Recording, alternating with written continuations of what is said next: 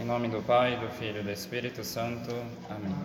Ave Maria, cheia de graça, o Senhor é convosco. Bendita sois vós entre as mulheres, e bendito é o fruto do vosso ventre, Jesus.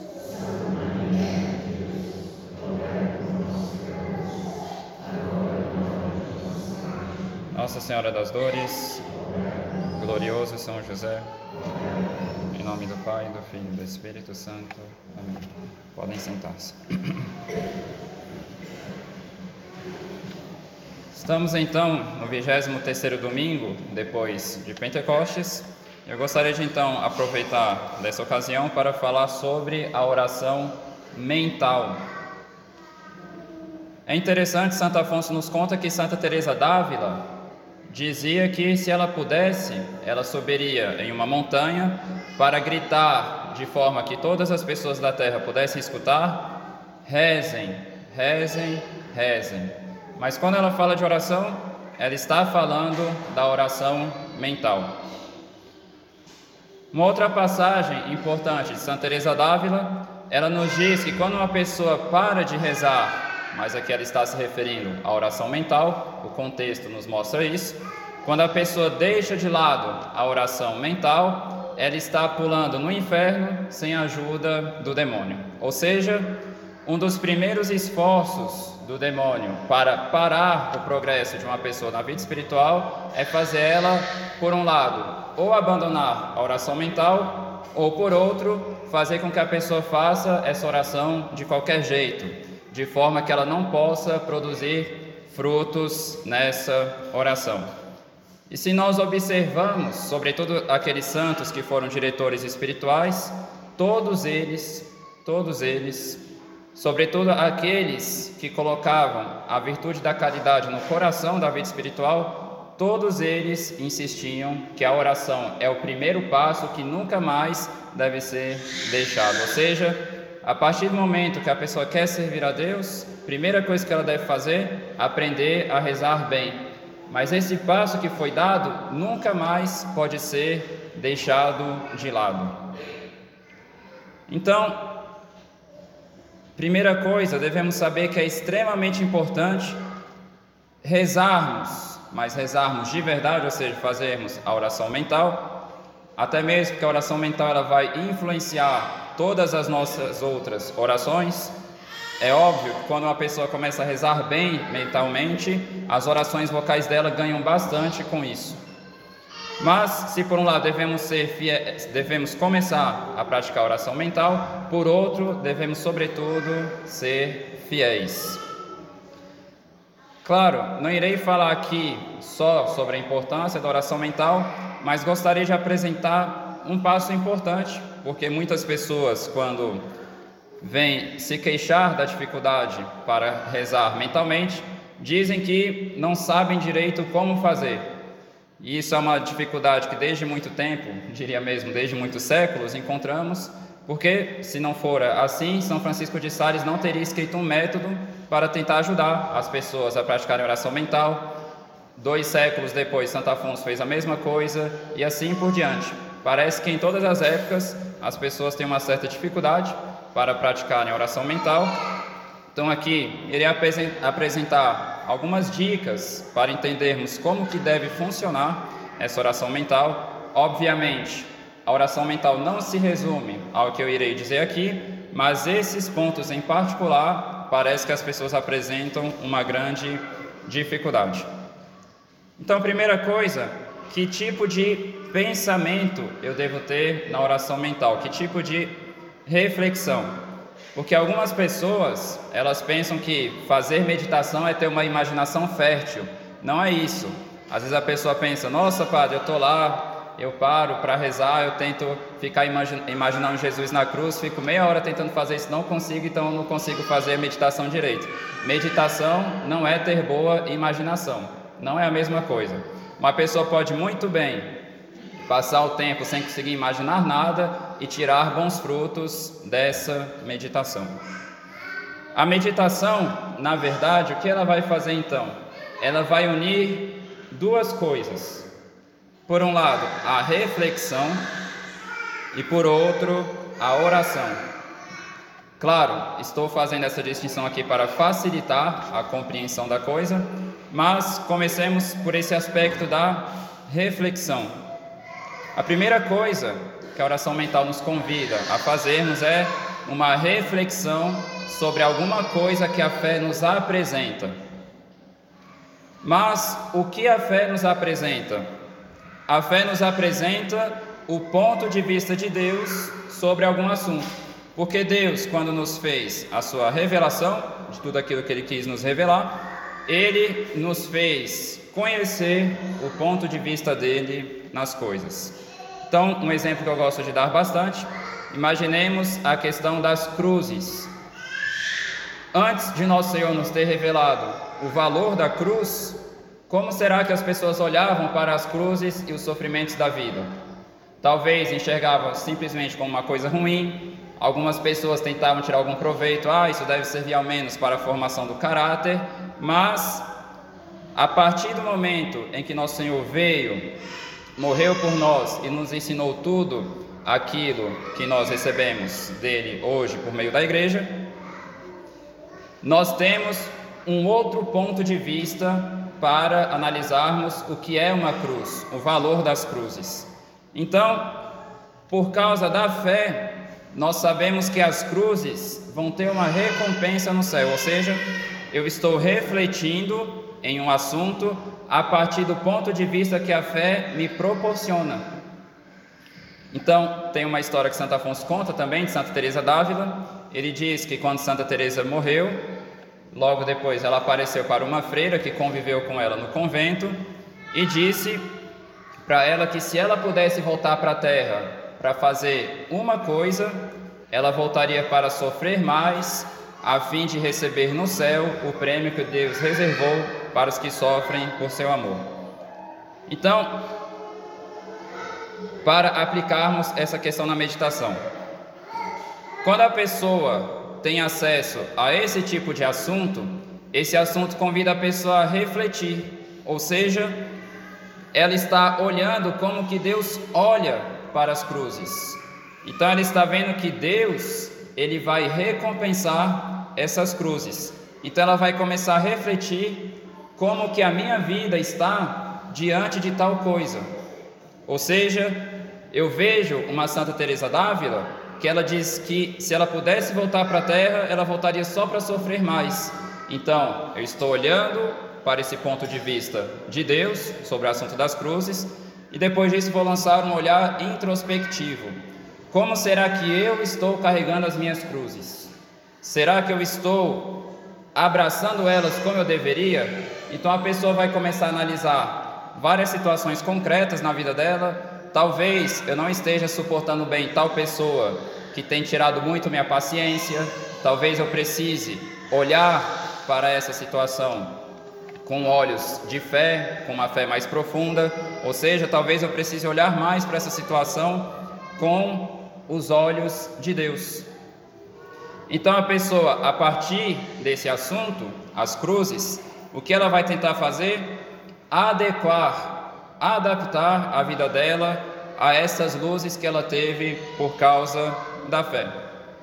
Um outro exemplo, talvez muito concreto, muito recente, Digamos que quando eu comecei a falar aqui da importância da meditação, algumas pessoas começaram a pensar: nossa, eu estou muito negligente na questão da minha oração mental. Então, a partir disso, a pessoa já começa a tirar disso um propósito, ou seja, eu preciso ser mais diligente, preciso ser mais fiel. Mas por que que isso aconteceu? Porque de alguma forma vocês tiveram acesso a um conteúdo da fé. Aqui eu estou falando da necessidade da oração. Então, essas coisas nos fazem ver o ponto de vista de Deus.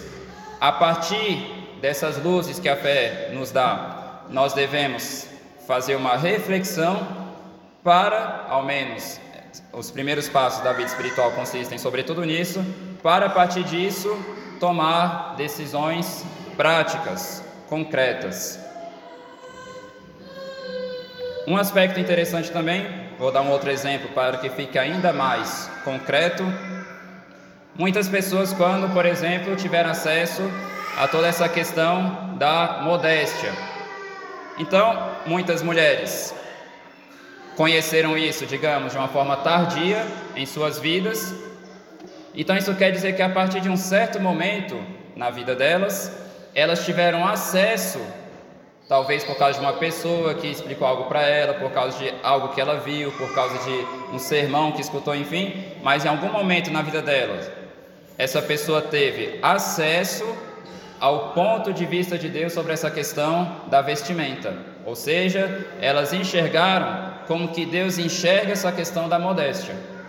E a partir desse conhecimento do ponto de vista de Deus sobre o assunto, a pessoa buscou adequar a vida dela ao olhar de Deus. Ou seja, por um lado, a pessoa viu que Deus quer que as pessoas se vistam modestamente, então ela foi vendo todos os motivos, porquê, questão da castidade, questão da caridade com o próximo, questão também de respeito a Deus, porque nosso corpo é templo do Espírito Santo, enfim, a pessoa teve acesso a esse ponto de vista de Deus sobre o assunto da modéstia e ela buscou adequar a vida dela a isso.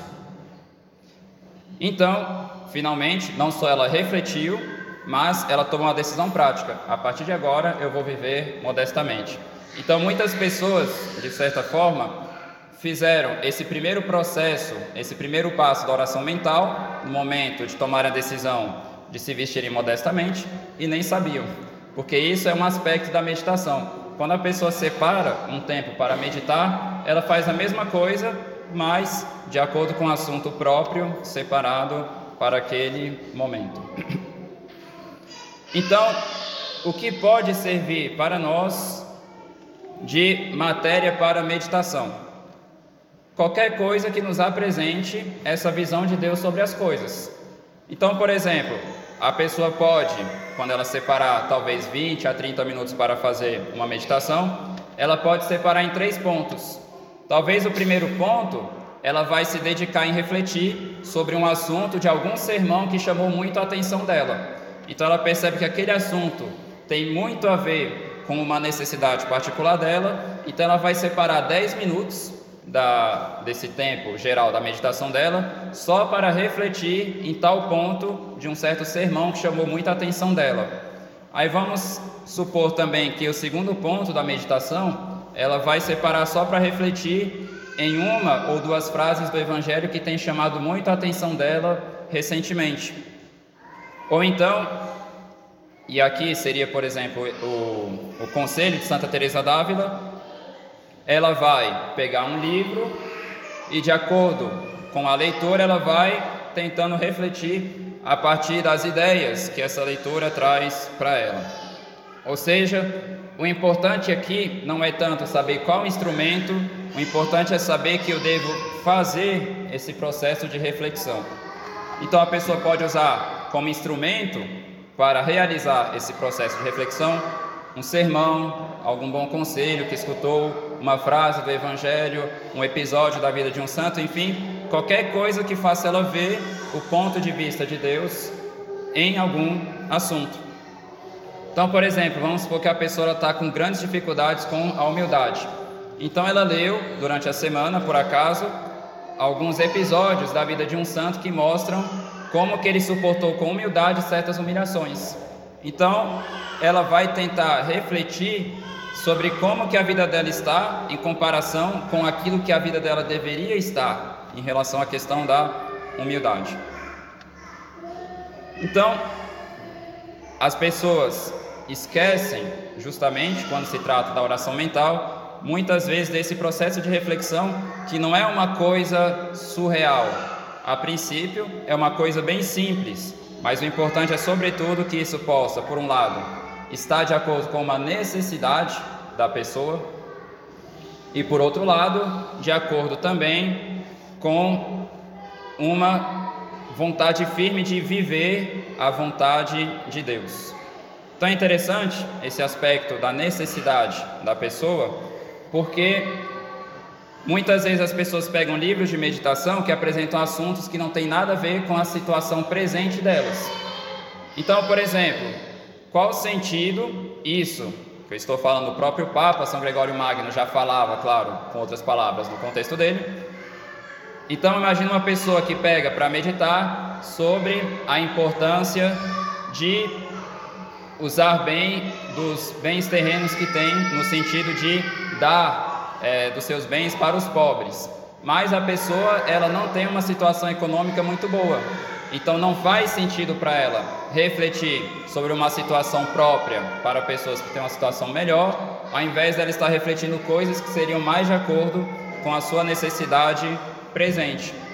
Ou então a pessoa começar, às vezes um jovem solteiro, claro, aqui pode ter também um aspecto de estudo, mas um jovem começar a refletir sobre algumas virtudes de pessoas casadas, ao invés de estar refletindo em coisas mais necessárias para ele aqui e agora. Então a pessoa precisa saber também escolher temas para a meditação mais adaptados às suas necessidades. Então por isso vale muito a pena também prepararmos, por assim dizer, as nossas meditações do dia seguinte, nem que seja rapidamente pensando, vou pensar em três pontos, algo do tipo. Claro, não é transformar a vida de oração num sistema muito calculado, não é disso que se trata, mas apenas algumas dicas para que sejamos mais inteligentes no momento de escolhermos a nossa meditação. Porque às vezes a pessoa pega um livro de meditação que para cada dia tem um tema diferente, então em um dia tem um tema que tem tudo a ver com a necessidade presente dela, mas no outro um tema que não tem nada a ver, então ela começa a ler aquilo, ela sente é, bastante tédio em continuar lendo, então por isso pouco a pouco vai abandonando a meditação. Então, enfim, esse primeiro passo seria a reflexão sobre um conteúdo da fé, mas uma reflexão inteligente, ou seja, algo realmente adaptado à nossa necessidade. Um segundo aspecto da meditação são os desejos que as reflexões fazem surgir em nós. A princípio, a reflexão deve produzir um desejo, ou seja, o desejo de vivermos aquilo que aquela reflexão está nos convidando a vivermos. E esse passo não deve ser negligenciado, porque, como eu disse no início, a oração mental tem dois aspectos: aspecto de reflexão e o aspecto de oração, pedido. Mas, como nos explica São Tomás, os nossos pedidos, eles estão lá para interpretar os nossos desejos.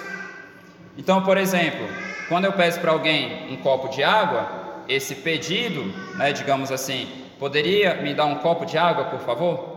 Esse pedido está interpretando um desejo meu. E que desejo é esse? O desejo de saciar uma sede que eu tenho. Então a reflexão, normalmente, ela vai fazer brotar certos desejos em nós. Mas a gente não pode parar no desejo. Ou seja, a reflexão vai nos fazer termos sede.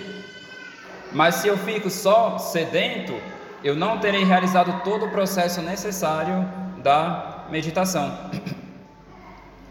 Então, não adianta nada a pessoa ter sede se ela não tiver algo para saciar essa sede.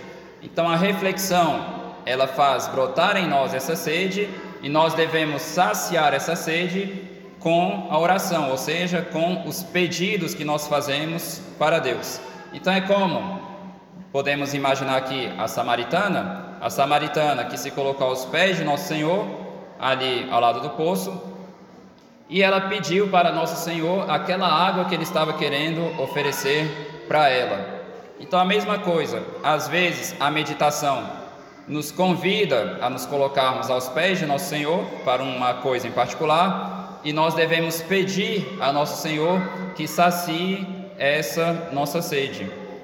Então, por exemplo, retomando o que já disse, Vamos supor que a pessoa, escutando o que eu disse, começou a refletir: nossa, de fato eu preciso ser mais fiel na minha vida de oração, de fato eu preciso me empenhar mais em rezar bem, em praticar com fidelidade a oração mental. Isso é um desejo que a, que a reflexão fez brotar em vocês.